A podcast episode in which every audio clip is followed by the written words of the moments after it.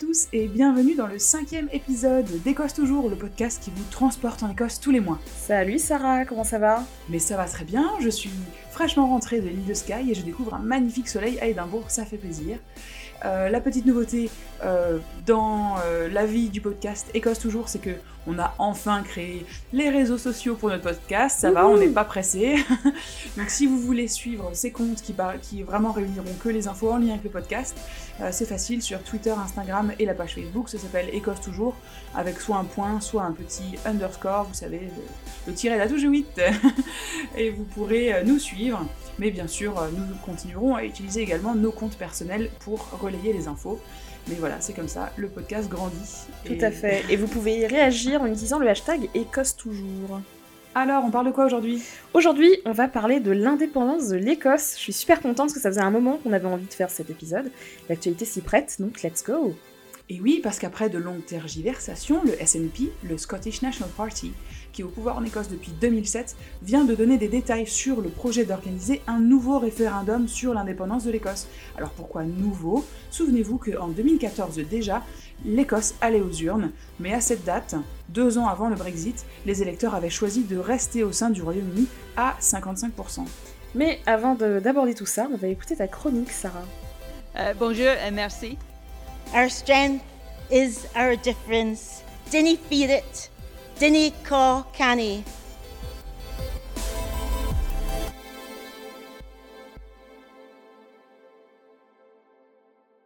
Sarah, aujourd'hui tu nous fais une chronique d'actualité sur l'environnement. L'Écosse fait un pas de plus vers le zéro déchet. Oui, c'est la grande nouvelle de la semaine et vraiment, ça m'a fait plaisir. Le gouvernement a annoncé sa décision de créer un système de consignes pour les, pour, euh, les bouteilles, les canettes. Alors c'est un système très simple. Toute bouteille qui a été achetée euh, va coûter 20 pennies de plus, et ces 20 pennies seront retournés au consommateur lorsque celui-ci rapportera les bouteilles. Donc euh, ce qui va se passer, c'est que les gens vont juste garder euh, un sac avec toutes les bouteilles chez eux, et une fois tous les X, et eh ben, ils vont aller au magasin, placer toutes ces bouteilles dans une machine spéciale et recevoir un bon pour avoir soit un remboursement, soit le déduire de leur course. C'est un système que l'on connaît déjà en Allemagne sur les bouteilles et les canettes depuis très très longtemps. Et en Allemagne, ça marche très bien parce que ça permet d'atteindre des, taux de collecte qui avoisinent les 99%. Après, bien sûr, il y a plein de questions qui se posent. Hein. C'est bien de recycler, est-ce qu'on recycle bien, tout ça, mais déjà, c'est très très encourageant et en tout cas, c'est un système qui fonctionne. Alors moi, j'ai grandi près de la frontière de l'Allemagne et petite, j'adorais accompagner mes grands-parents lorsqu'ils faisaient leurs courses en Allemagne euh, parce qu'on allait euh, mettre toutes les bouteilles dans la machine et je trouvais ça hyper rigolo. Donc je me réjouis de le faire euh, à nouveau bientôt en Écosse. Euh, ce système ici en Écosse va devoir être implémenté sans doute euh, euh, l'année prochaine ou en 2021. Ça va prendre un petit peu de temps parce qu'il y a des réglementations à instaurer, des détails à régler.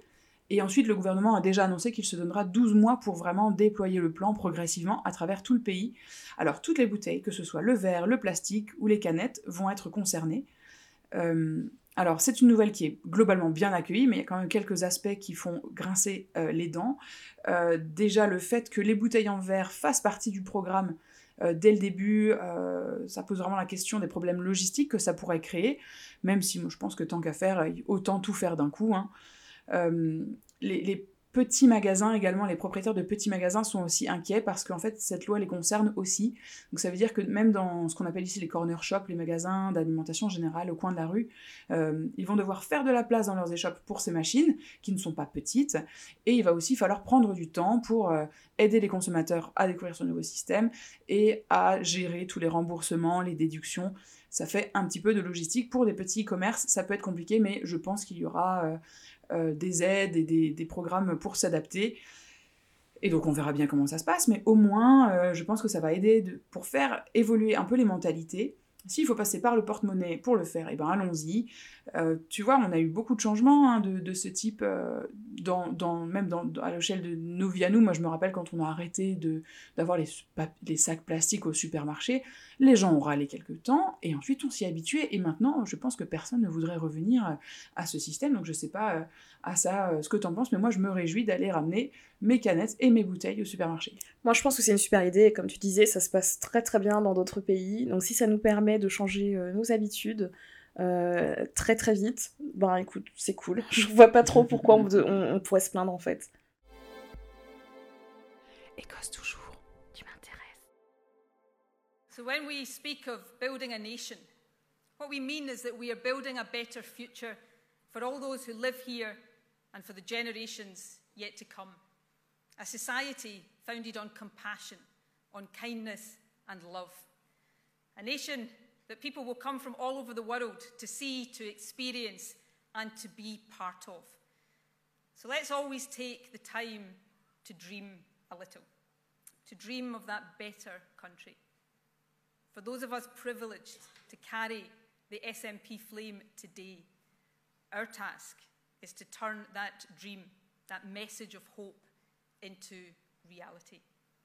So let's get on with our task. Let us win our independence. Let us build that fairer nation and let Scotland, an independent Scotland, play our part in building the better world that we know is possible. Thank you very much. Vous venez d'entendre la première ministre écossaise, Nicola Sturgeon, au congrès du Parti national écossais fin avril. Alors à ça, tu étais sur place et tu as pu récolter plein d'informations. C'était quelques jours après son annonce au Parlement écossais, où elle a déclamé qu'il y aurait un référendum sur l'indépendance d'ici la fin de cette législature, donc d'ici mai 2021. Le SNP aurait donc deux ans pour organiser un nouveau référendum euh, qui pose la question de l'indépendance de l'Écosse, le dernier ayant eu lieu il y a à peine cinq ans. Ouais, 5 ans, c'est pas tant que ça, hein, d'autant plus qu'on avait dit que ce référendum du 18 septembre 2014 serait définitif, ou au moins qu'il vaudrait pour une génération. Mais beaucoup de choses ont changé depuis 2014, évidemment. Le principal changement, c'est le Brexit. Si vous voulez avoir un peu plus de contexte sur ça, on a déjà parlé dans l'épisode numéro 1 d'Écosse Toujours, qui s'appelait Référendums. Et donc, vous- vous en saurez un peu plus sur comment on en est arrivé là, mais aujourd'hui, on va vraiment juste parler de l'indépendance. Ouais, Euh, mais en effet, tu as raison. Le Brexit, c'est vraiment le point d'achoppement parce qu'il faut se souvenir que si le Royaume-Uni a voté pour sortir de l'Union européenne, l'Écosse, quant à elle, a largement voté pour y re- rester. Euh, 62% des électeurs se sentent européens. Euh, mais avant euh, de parler de ce lien avec le Brexit, j'aimerais qu'on fasse juste en une seconde un point sur le, référendum de 2014, parce que mine de rien, ça date. Et oui, la, question qu'on a posée aux gens, c'était Do you agree that Scotland should be an independent country? Qu'on pourrait traduire globalement comme Pensez-vous que l'Écosse doive devenir un pays indépendant? Donc c'est un référendum qui a été annoncé en mars 2013 pour septembre 2014. Les sondages d'opinion euh, en janvier 2014 donnaient le yes à 39% et le no à 61%. Et euh, ce qui était très très intéressant, c'est que le yes a vraiment euh, pas mal progressé jusqu'au donc euh, aux 45% euh, du jour du vote. Et si vous vous souvenez, le moment de bascule, c'est quand il y a eu un sondage qui était publié dans la presse qui a dit que le yes était gagnant. Pas de beaucoup, je crois que c'était 51% yes, 49% no, mais c'était suffisant pour faire euh, trembler, euh, on va dire, euh, les unionistes. Et dans un documentaire de la BBC en trois parties qui parle de ce référendum de 2014 et que je vous encourage à regarder parce qu'il est excellent, il, il a été révélé que le gouvernement britannique de l'époque, les conservateurs avec David Cameron, avait fait un sondage, même deux sondages d'opinion, je crois, euh, en Écosse quelques jours avant le référendum, et ces deux sondages donnaient le yes gagnant. Donc en 2014, en vrai, on n'est pas passé très loin. Ouais. Et pour comparer du coup, euh, aujourd'hui en 2019, les sondages d'opinion donnent un yes à 49% avant les débuts de campagne, donc c'est un chiffre à comparer avec ce 39% de janvier 2014, 9 mois avant le vote si vous voulez. Euh, donc le, le- la- va-t-on avoir une progression ou non? Ça va être euh, le challenge en fait de tous ces gens qui vont faire la campagne pour le yes et pour le no. Euh, ça va être très intéressant euh, à suivre. Ce qui m'a semblé vraiment chouette aussi en 2014, c'est la participation. 84% des électeurs se sont rendus aux urnes. Moi, perso, je crois que je n'ai jamais vu ça de mon vivant. Mm, Et en Écosse, euh, surtout pas, en Ouais. fait, hein, la participation aux élections, euh, je dis en Écosse, mais au Royaume-Uni en général, est quand même très basse. Donc, Mhm. euh, issu du référendum, 55% des votants disent non à l'indépendance, 45% disent oui, mais ce n'était pas également réparti dans les régions frontali- frontalières, notamment les Borders, Dumfries and Galloway, mais aussi très au nord, dans les Orcades, dans les Shetland. Ça a été un rejet massif de l'indépendance, entre 60 et 67% de no.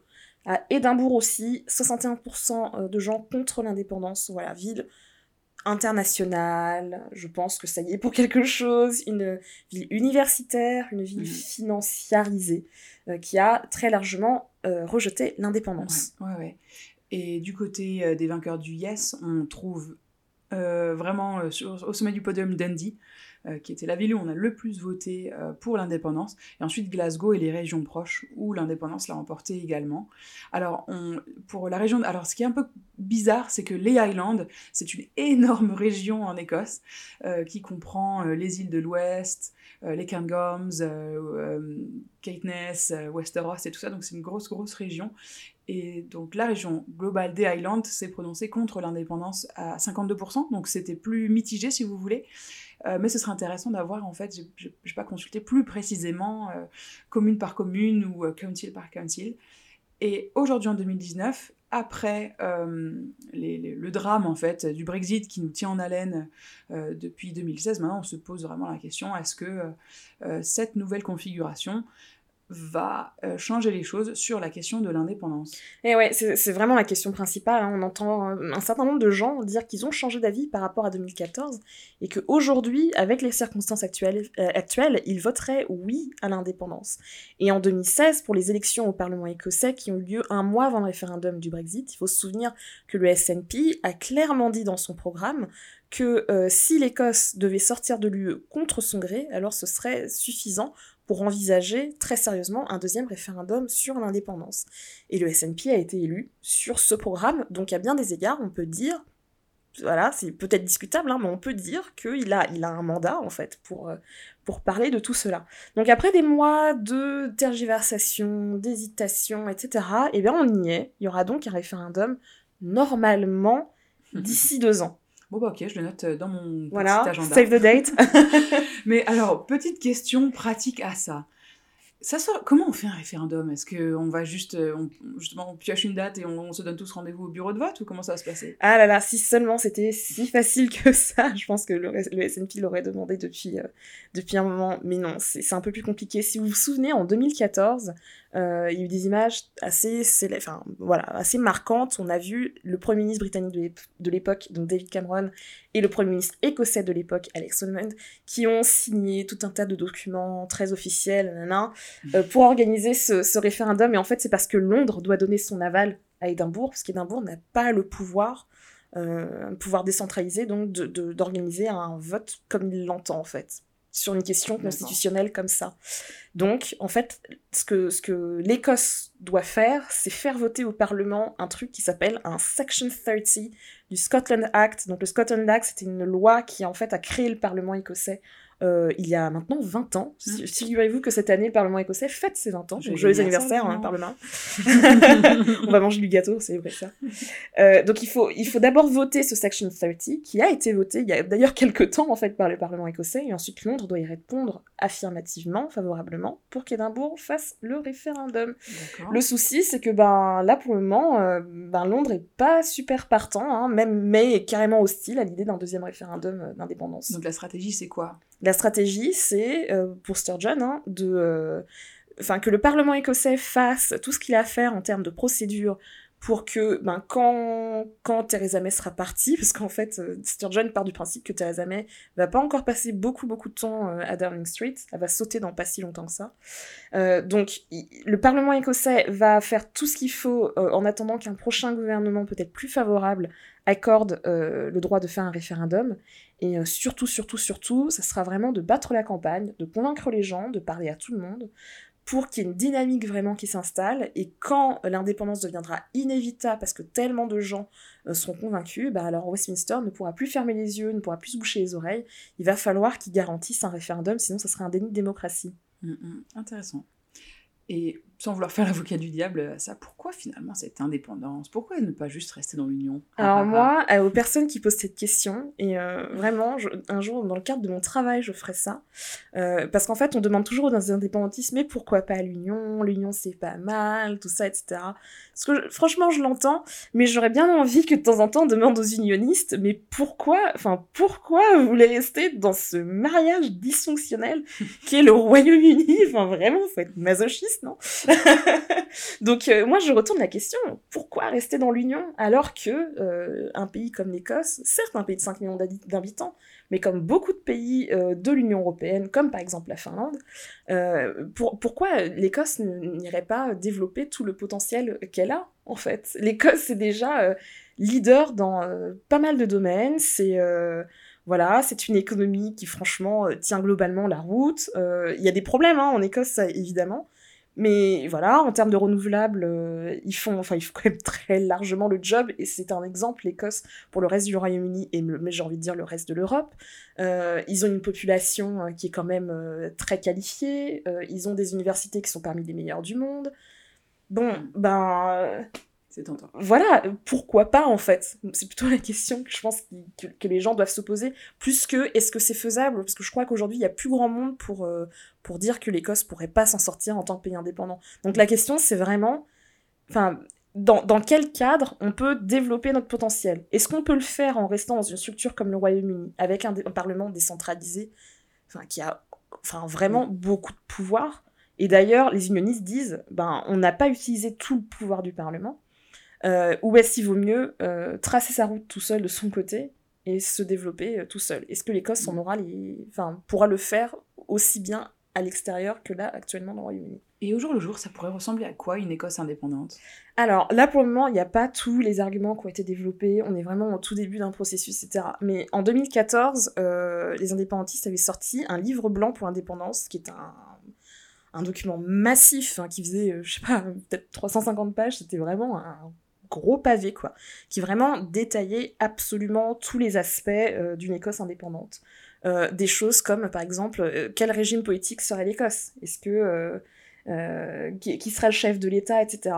Bon, alors sur la question du chef de l'État, bon, bah, a priori, s'ils n'ont pas changé d'avis, hein, ça serait toujours, on, serait toujours dans une monarchie, donc le chef de l'État serait toujours bah, le monarque actuel, donc la reine Elisabeth II, euh, ah, voilà, qui nous survivra tous, donc je pense que le jour où l'Écosse sera indépendante, elle sera toujours là. Euh, mais le gros, la grosse question, euh, les gros débats, c'est plutôt sur la monnaie. En 2014, mhm. euh, les euh, pro-indépendance avaient dit que euh, l'Écosse formerait une union monétaire avec le reste du Royaume-Uni, donc en gardant la livre sterling.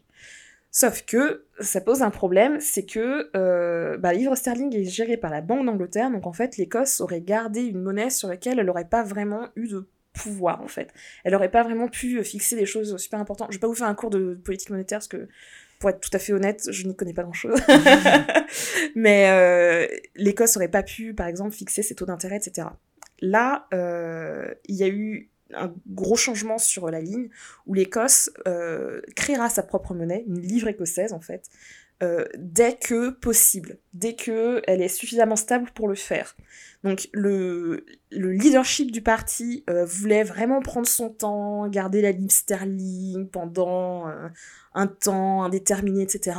Sauf qu'au congrès qui a eu lieu il y a un peu plus de semaines maintenant, les militants ont dit ah non non non non non, dès qu'on peut se barrer de la ligne sterling, on se barre de la ligne sterling parce que on veut avoir le plus de pouvoir possible sur notre politique monétaire. Mm, bon, mm, ce, qui, ce qui se tient. Hein. Donc, euh, c'est vraiment. Voilà, au début, il y aurait une livre sterling et après une livre écossaise. Et par contre, l'euro, euh, ça les fait pas rêver Non, non, non, non, non. Il y avait d'ailleurs un, un, militant euh, SNP français qui était au congrès et qui a suggéré cette idée en montant sur la scène en plénière.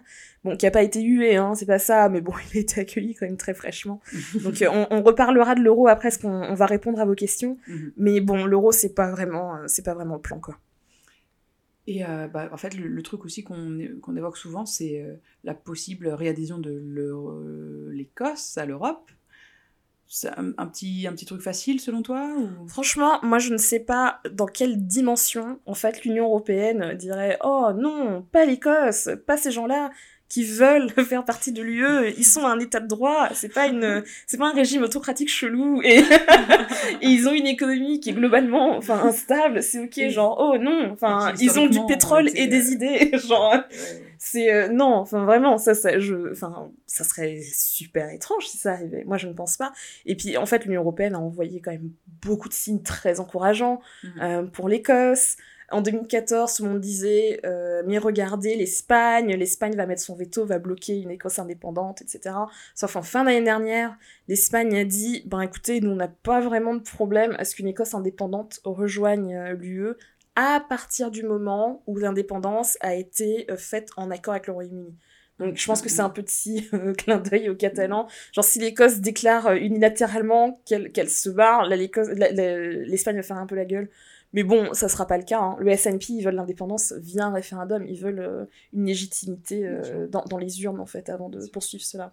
Et on peut rappeler euh, le- la, la citation que tu faisais d'un député européen du SNP écossais à Bruxelles, qui disait, qui demandait à l'Europe de laisser la lumière allumée. Oui, c'était c'est le député Alan Smith du SNP qui est tête de liste là pour les européennes qui vont avoir lieu le 23 mai euh, ici au Royaume-Uni. On vote les jeudis et pas les dimanches. Euh, et du coup, oui, effectivement, qui disait à ses collègues euh, députés européens gardez la lumière allumée. on va revenir dans pas si longtemps que ça.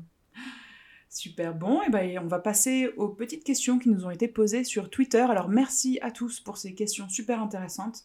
Euh, on va citer les, les différentes questions qui ont été posées, on va y répondre euh, brièvement avant de finir cet épisode. Ouais, la première question de Papier Nuage, c'est en cas d'indépendance, qui sera considéré comme écossais? Est-ce que les critères sont déjà connus, Sarah?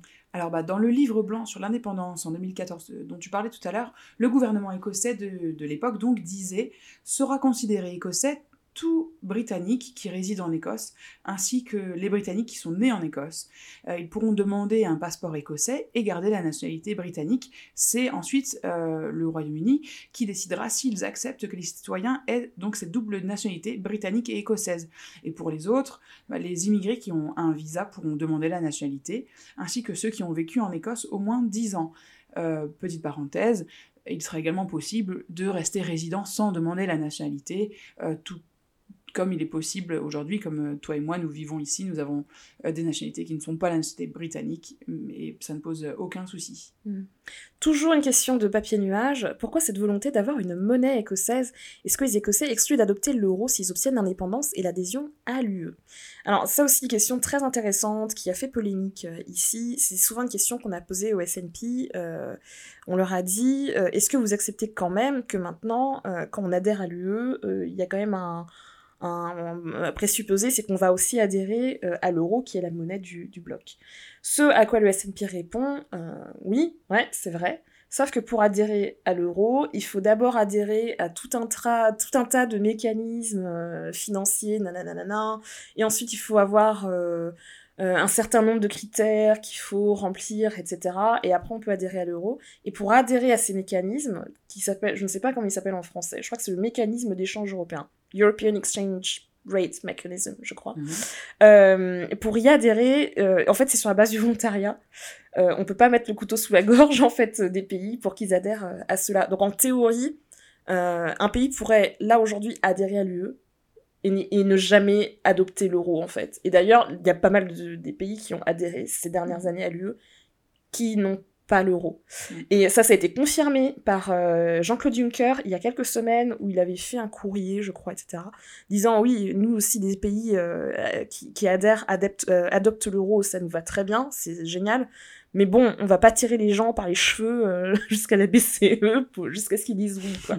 Donc voilà, c'est pour le moment le, le S&P, non, l'euro c'est pas du tout leur euh, leur euh, leur ligne quoi. On y travaille. Voilà, euh, Sarah et moi essayons de faire du lobby pour dire mais venez, c'est pas si mal que ça. Trop. Mais euh, On peut faire la collection de tous les pays, c'est trop bien. exactement. on pourrait avoir des classeurs où on range toutes nos petites pièces, c'est génial. mais en dehors de ça, je pense qu'ils préfèrent garder leur indépendance monétaire tout simplement.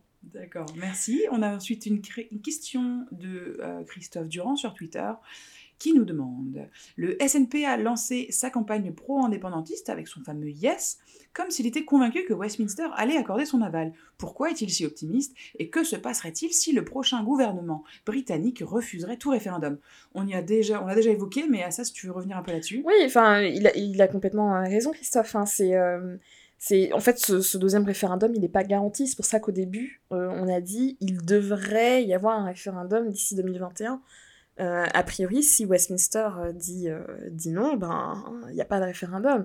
Après, hi- hier, il se trouve que écouté une chronique super intéressante sur France Culture qui faisait la comparaison entre la Catalogne et l'Écosse, qui sont deux nations très, très, très différentes. Je sais qu'il y a beaucoup d'indépendantistes écossais qui, qui soutiennent l'indépendance de la Catalogne. Euh, je l'entends, enfin voilà, ils soutiennent en fait le, le droit des peuples de s'autodéterminer, mais l'Écosse et la Catalogne, c'est pas du tout la même chose, c'est pas le même délire. L'indépendantisme catalan n'est pas l'indépendantisme écossais, ce sont deux choses très très différentes. Bref, pourquoi je parle de ça? Parce qu'en Catalogne, ils ont organisé un référendum unilatéralement qui a été déclaré illégal par Madrid. Euh, en Écosse, ce dernier référendum a été fait en accord avec Londres. Et là, ce que c'est la ligne des indépendants, enfin du SNP en tout cas, de dire qu'il faut un référendum légal et qui soit en accord avec, avec Londres en fait. Sturgeon d'ailleurs a dit que euh, si... En fait oui, l'Écosse pourrait complètement dire ok on fait sécession, ça tombe bien, ce pays n'a pas de constitution. Donc euh, après tout... non mais c'est vrai, après tout l'Écosse pourrait dire bon ben ciao les gars, hein, c'était sympa les 300 ans on était ensemble mais, euh, mais voilà quoi, I want to break free quoi.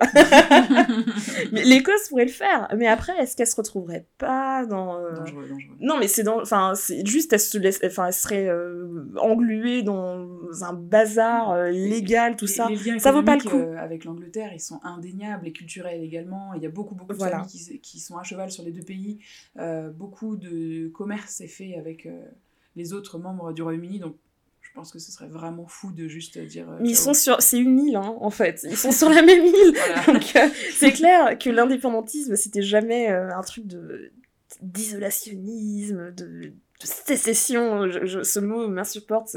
Vraiment, on a l'impression qu'on parle d'un truc super violent, violent pardon, où les mecs ils vont venir euh, avec des scies pour euh, découper l'Écosse en Angleterre et la laisser dériver dans la mer du Nord. Tu sais, c'est pas du tout ça.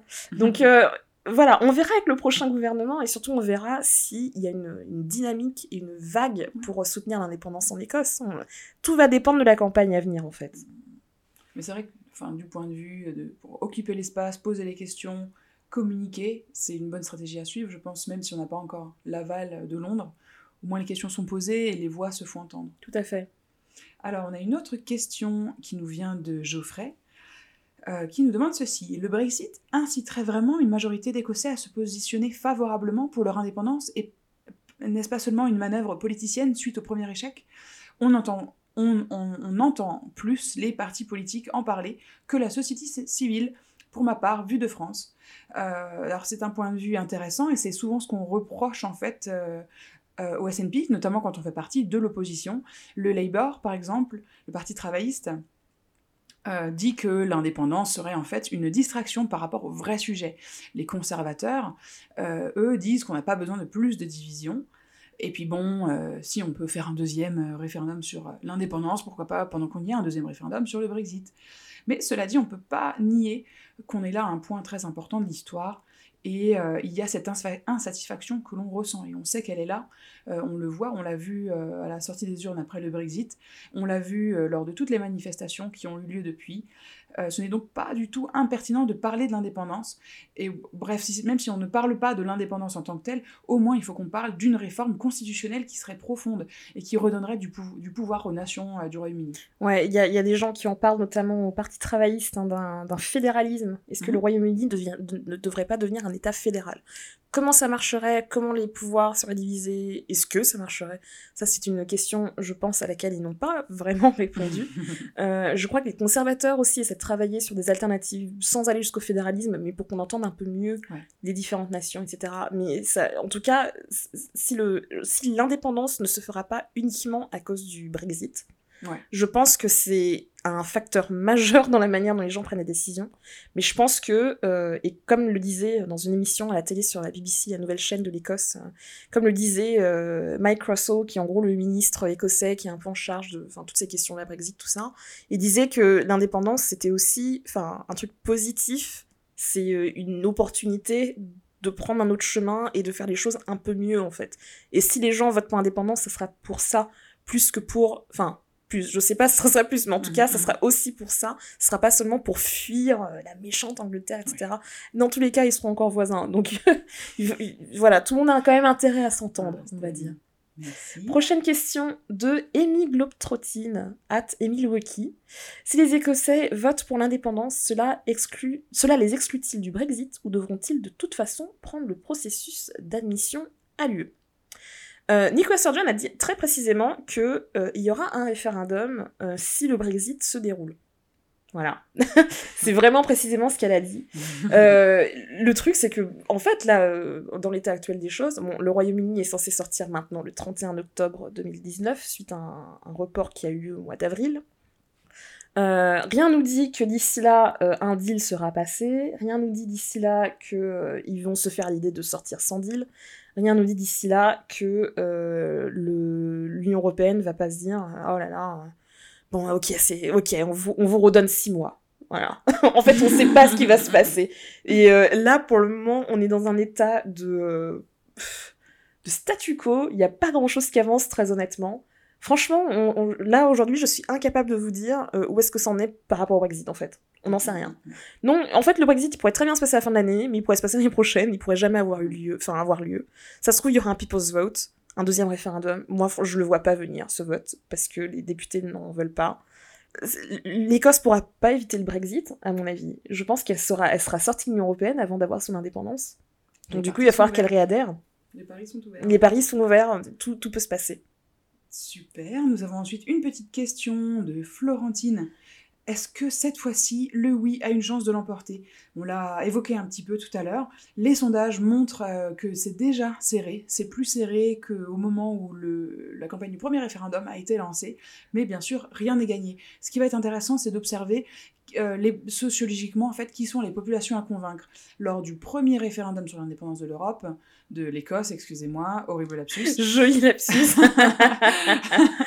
Donc en 2014, lors du premier référendum sur l'indépendance de l'Écosse, euh, il, s'est trouvé que, les femmes avaient moins voté euh, pour l'indépendance. Pourquoi? Est-ce que ça va changer cette fois-ci? Peut-être. comment ont voté les ressortissants européens et les ressortissants du Commonwealth lors du référendum de 2014 vont-ils voter différemment? Euh, C'est probable, euh, notamment du point de vue des Européens. Ah, c'est clair, moi je connais beaucoup de ressortissants européens, euh, français, espagnols, portugais, tout ça, qui disent ben foutu pour foutu, autant voter pour l'indépendance de l'Écosse, au moins on aura, on aura l'opportunité de re-rentrer dans l'UE et peut-être regagner nos droits en fait. Mm-hmm. Donc à voir. Hein. Bien sûr, c'est simple hein, comme, comme logique. Donc Vraiment, euh, les sondages sont encourageants, on ne sait pas ce qui va se passer, mais il, va y avoir plusieurs euh, pistes à, suivre et on va se faire un plaisir de le faire pour vous et de vous partager en fait toutes les infos euh, que l'on récolte. Nous avons ensuite une question de Gabriel Auguste. Quelles conséquences écologiques et énergétiques seraient à prévoir? Est-ce que l'Écosse est déjà indépendante du Royaume-Uni de ce point de vue? À ça, qu'en penses-tu? Alors ça, c'est vraiment une question fascinante. Il y a enfin, justement, en 2014, j'avais écrit un article sur cette question euh, sur Slate, voilà, je vous invite à le lire, euh, qui, qui, se demande en fait si euh, l'Écosse ne serait pas l'Arabie saoudite du renouvelable, en fait tellement le potentiel de production d'énergie propre est immense. Voilà, euh, si vous êtes déjà venu en Écosse, vous savez que c'est un pays où il y a du vent, mais genre le vent qui rigole pas, quoi. C'est vraiment le vrai bon vent. Euh, il y a euh, des landes et des highlands où il y a rien du tout, et en fait, ça ferait du mal à personne de poser deux trois éoliennes. Il y a de l'éolien offshore, il y a de l'énergie marémotrice, euh, la biomasse est en train d'être euh, développée, etc. Donc en fait, aujourd'hui, au Royaume-Uni, l'Écosse produit entre un quart et un tiers de l'énergie renouvelable du pays, en particulier avec l'éolien. Et euh, à la fin de notre dernier épisode sur les sciences en Écosse, que vous pouvez écouter, qui a été publié le mois dernier, on, expliquait que trois quarts de l'électricité en Écosse vient du renouvelable en ce moment. Et en fait, en 2020, il y aura une, une target, un objectif pour produire 100% d'électricité euh, par des énergies vertes. Et en 2030, la mission, c'est que la moitié de l'énergie consommée euh, ici en Écosse euh, doit venir du renouvelable. Donc, transport compris. Donc, c'est un, gros objectif pour qu'en 2050, toute l'Écosse soit décarbonée. Tout ça pour dire, aujourd'hui, est-ce que l'Écosse est indépendante énergétiquement? J'ai envie de dire probablement, parce que l'électricité vient quasiment entièrement du renouvelable maintenant. L'Écosse a des hydrocarbures aussi, a du pétrole et du gaz euh, en très bonne quantité, qu'elle continue à exploiter euh, malgré les objectifs qu'elle doit atteindre pour, euh, pour décarboner son énergie. Mais en fait, pour le gouvernement actuel, c'est une question d'indépendance énergétique, en fait. C'est pour ne pas avoir à compter sur d'autres personnes. Donc aujourd'hui, l'Écosse pourrait s'en sortir du côté de l'énergie. La question, c'est pour le reste du Royaume-Uni, est-ce qu'il arrivera à atteindre ses objectifs d'électricité renouvelable sans l'Écosse, rien n'est moins sûr. Et pour l'Écosse, est-ce qu'elle pourra continuer à investir très massivement comme aujourd'hui dans le renouvelable? Sans l'appui financier du Mhm. Royaume-Uni. Mhm. C'est toujours la question, c'est l'argent qui est le nerf de la guerre. Mm, mm, Donc, est-ce que l'Écosse pourrait euh, continuer à ce, à- à ce rythme-là en étant indépendante On l'espère en tout cas. Alors à ça, une dernière question euh, de Homer. Euh, on va essayer de répondre rapidement comme on... on- Je pense que c'est un pseudo, parce que c'est Homer Simpson. Merci. Victor. Bonjour Homer. Euh, alors, Homer euh, pose une question polémique. Les indépendantistes écossais occultent-ils le fait que les Écossais vivant en Angleterre et les, Angla- les Anglais et Gallois vivant en Écosse devront avoir un permis de séjour? Probablement, c'est probablement pas le cas. On ne devra pas avoir besoin d'un permis de Non. séjour. euh, Non, non, non, non, non. Euh, il- c'est vrai qu'il y a une frontière, du coup, bon, là aujourd'hui qui est juste euh, symbolique, hein, une frontière entre l'Écosse et l'Angleterre. Euh, et, euh, et je pense que ce dont, ce, ce à quoi Homer euh, fait euh, allusion, c'est en fait, est-ce qu'on va se retrouver avec un problème comme là on peut avoir Mhm. actuellement dans les débats du Brexit avec, Mhm. en- entre la République d'Irlande et l'Irlande du Nord, en fait? Est-ce qu'on va pas avoir une frontière dure où il devrait y avoir des contrôles mhm. où euh, voilà, il va falloir montrer ses papiers d'identité, etc. Bref, comme si vous voyagez dans un autre pays. Bon, alors, pour parler franchement, euh, moi je ne crois, enfin c'est même sûr, ça ne va pas arriver en fait. Il n'y a pas eu de nouvelles études, de nouvelles, choses qui ont été publiées par rapport à ça euh, là pour le prochain référendum, mais toujours dans le livre blanc de 2014, c'est une question qui est, euh, est explorée en profondeur. Tout le monde s'attend à ce qu'il y ait des négociations de bonne foi entre Londres et Édimbourg pour que la frontière reste ouverte. Je pense que l'Écosse va tout faire pour que la frontière est ouverte. Et comme le dit bien Homer, effectivement, il y a, enfin voilà, les gens ont de la famille des deux côtés de la frontière. euh, Ils ont, il y en a probablement qui, qui travaillent des deux côtés de la frontière. Ça aurait aucun sens de la fermer en fait. Et pour, il faut se rappeler quand même que l'Écosse aujourd'hui fait déjà partie d'une zone, euh, on va dire, de déplacement commune. Je crois que ça s'appelle en anglais Common Travel Area, qui comprend tout le Royaume-Uni, la République d'Irlande, les îles anglo-normandes et l'île de Man. Et si on reparle de la frontière euh, sur l'île d'Irlande, ben la République d'Irlande, sont en Union Européenne, je crois, il me semble qu'ils sont dans Schengen. Euh. Ils ont l'euro, tandis que l'Irlande du Nord ben, n'est pas dans Schengen, va bientôt sortir de l'Union Européenne, c'est bien tout le problème, euh, etc. Et, euh, et n'a pas l'euro, et à la livre sterling. Et les deux, les deux parties du territoire ont des politiques migratoires complètement différentes, et pourtant la frontière est ouverte parce que les deux gouvernements, euh, irlandais et britanniques, se sont entendus. Mhm. Pourquoi est-ce que ça serait pas le cas pour l'Écosse? Moi, je ne crois pas qu'il y aurait plus de difficultés que ça. hein. À voir, hein. peut-être que je me trompe, j'espère pas, mais je ne pense pas qu'il y aura ce genre de difficultés dans, dans le futur. Ok. Eh bien, c'est très intéressant. Je me réjouis de connaître les- le déroulement de, toutes ces, de tous ces problèmes. Avant de se quitter, nous avons parlé d'indépendance et d'élections européennes. Ça va se passer le 23 mai, donc au Royaume-Uni, à Christian Allard. Alors, Christian Allard, il est français et il est numéro 2 de la liste SNP pour les européennes. Il a, essayé- il a été d'ailleurs aussi euh, député au Parlement écossais. Et à ça, tu as pu le rencontrer au congrès du SNP. Oui, on va vous passer l'extrait. Comment se sont passés ces deux jours au congrès du SNP Ah, ces deux jours ont été incroyables. Franchement, on sent la passion du parti, une diversité incroyable euh, qui est notre parti. Nous sommes le parti national, mais ça a vraiment une grande valeur quand on parle un parti national qui représente tout le monde. Et, et ça, c'est c'est fantastique. Moi, en tant que Français, qui n'aime même pas la nationalité britannique, je suis là en deuxième de liste pour devenir parlementaire européen. Euh, Je pense que c'est merveilleux et c'est un très grand exemple pour les autres pays aussi de penser à redéfinir la démocratie, la démocratie pour tous. On a un moment très particulier là, hein, de, on va dire l'histoire du Royaume-Uni, de l'Écosse évidemment, avec le Brexit qui plane comme une ombre sur, euh, sur euh, les différentes nations. Il y a les élections européennes qui n'étaient pas prévues à la base, mais qui se passent là maintenant. Il y a eu des annonces par rapport à l'indépendance de l'Écosse. Mais d'abord sur l'élection européenne et euh, la campagne, c'est pas un peu étrange de faire campagne sur, euh, euh, un temps aussi court et probablement pour pas être élu très longtemps au Parlement européen? Ah oui, le, manque de préparation du gouvernement britannique est, vraiment pour, tout le monde à voir. Et là particulièrement, il nous avait dit qu'il n'y aurait pas d'élection européenne. Et au dernier moment, parce qu'ils ont été complètement inc- incompétents à, négocier ce, ce Brexit, maintenant nous devons avoir une élection européenne. J'en suis content. Je suis candidat, je veux que l'Écosse reste dans l'Europe. Donc, quelle que l'excuse que ce soit de délayer le Brexit pour, pour que l'Écosse reste dans l'Europe, euh, je suis, je suis d'accord. Et bien sûr que l'Écosse reste dans l'Europe indépendante, ça sera encore mieux. Euh, dans les annonces que Nicolas Sturgeon a faites mercredi par rapport à ce deuxième référendum d'indépendance, euh, il me semble qu'elle a lié quand même le fait de sortir de l'Union Européenne et d'avoir ce, ce, deuxième référendum. Donc mettons, par exemple, s'il y a un People's Vote, que le Royaume-Uni décide de rester dans l'UE, est-ce que ce référendum aura toujours lieu? Est-ce qu'il aura toujours une raison d'être? Oui, nous sommes un parti très pragmatique. C'est-à-dire que nous avons une vision euh, pour le futur de l'Écosse, une Écosse indépendante, mais nous sommes très pragmatiques. Et nous savons très bien que ce qui se passe à Westminster va décider ce que nous devrons faire. Nous devrons répondre à ce qui se passe. Donc nous sommes prêts. Si la Grande-Bretagne sort euh, de l'Union européenne, nous sommes prêts à devenir indépendants et de rester dans, dans l'Europe. Mais nous répondrons par rapport à, à, cette incompétence britannique de négocier le Brexit. Donc nous prendrons pas à pas et toutes les précautions qu'il faut, non seulement pour protéger l'Écosse, mais pour protéger tous les Européens qui vivent ici en Écosse et qui sont bien sûr le bienvenu ici en Écosse. Pourquoi est-ce que les ressortissants européens, notamment les Français, si vous pouviez vous adresser à eux, devraient soutenir l'indépendance de l'Écosse, à votre avis? Il y en a beaucoup en 2014 qui ont eu peur. Bon, ça c'est, euh, on va dire que l'histoire euh, a une, une, incroyable ironie parce que finalement le Royaume-Uni est sorti de l'Union européenne. Mais en 2014, beaucoup avaient peur de perdre leurs droits en tant que ressortissants européens si l'Écosse devenait indépendante. Donc pourquoi cette fois-ci ils devraient voter pour l'indépendance? Euh, à cause du Brexit.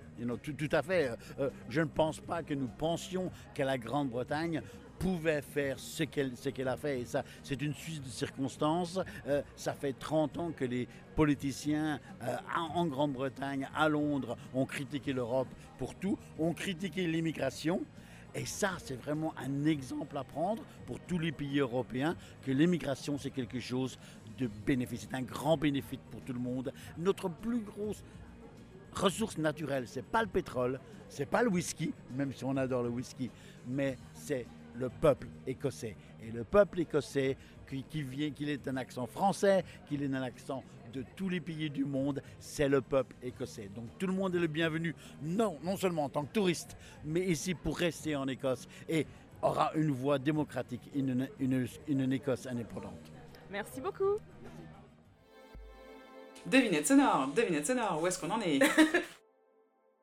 Avant de se quitter, on vous donne de quoi patienter jusqu'au prochain épisode, la devinette sonore, comme à la fin de Carambolage sur Arte, mais en version audio. Ce son a été enregistré en Écosse, mais où? If we can move on then to Amendment D. If I can ask delegates who are in favour of Amendment D to please raise your cards. Thank you. Cards down. If I can ask those against Amendment D to please raise your cards. Thank you. Cards down. Thank you, Delicate. I think we'll go to a count in that situation, so if you can give us a minute to get yours in place and we'll be right you. Et la réponse de la devinette sonore du mois dernier, c'était un extrait de l'exposition Métamorphosis à Summerhall, qui s'est déroulée dans le cadre du Festival des sciences d'Édimbourg. Ouais, Alors C'était super étrange comme expo. en fait, je sais pas comment expliquer. C'était une installation en fait d'art contemporain. Voilà, déjà ça vous dit beaucoup de choses. Où il y avait une espèce de récipient au milieu de la pièce avec un liquide marronâtre chelou.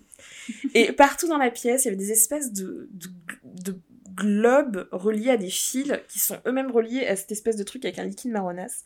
Et en fait, à chaque fois que tu touches le globe, bah en fait ça fait un bruit différent, ça fait très c'est très organique en fait.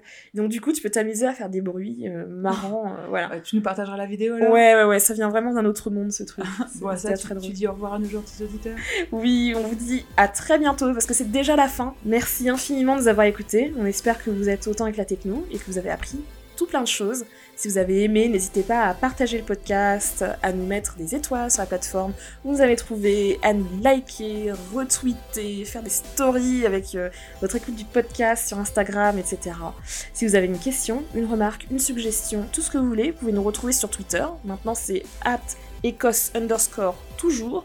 Vous nous envoyez un mail à écossetoujours.podcast@gmail.com. Toutes les infos sont dans la description du podcast. À bientôt, bisous. À la prochaine.